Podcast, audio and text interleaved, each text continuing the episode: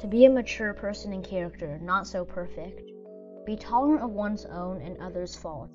Rather than striving for perfection, know humility and give in. Instead of being competitive all the time, always be grateful for the efforts and kindness of others. Instead of complaining and criticizing, know where one wants to go and keep working hard towards that direction. Cultivate a mind of respect and awe for others. All these are the qualities that a mature person should possess.